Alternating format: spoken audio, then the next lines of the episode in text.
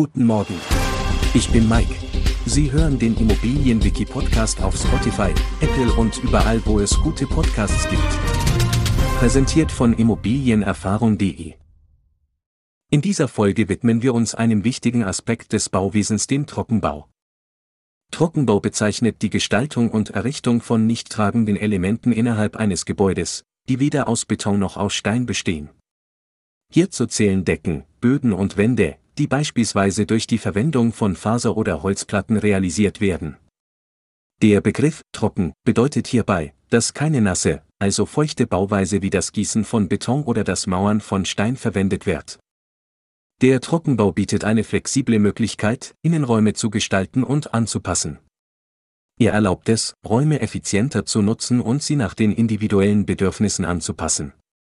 Zum Beispiel können durch den Trockenbau leicht Trennwände eingezogen, Decken abgehängt oder spezielle Akustiklösungen integriert werden. Diese Methode ermöglicht es,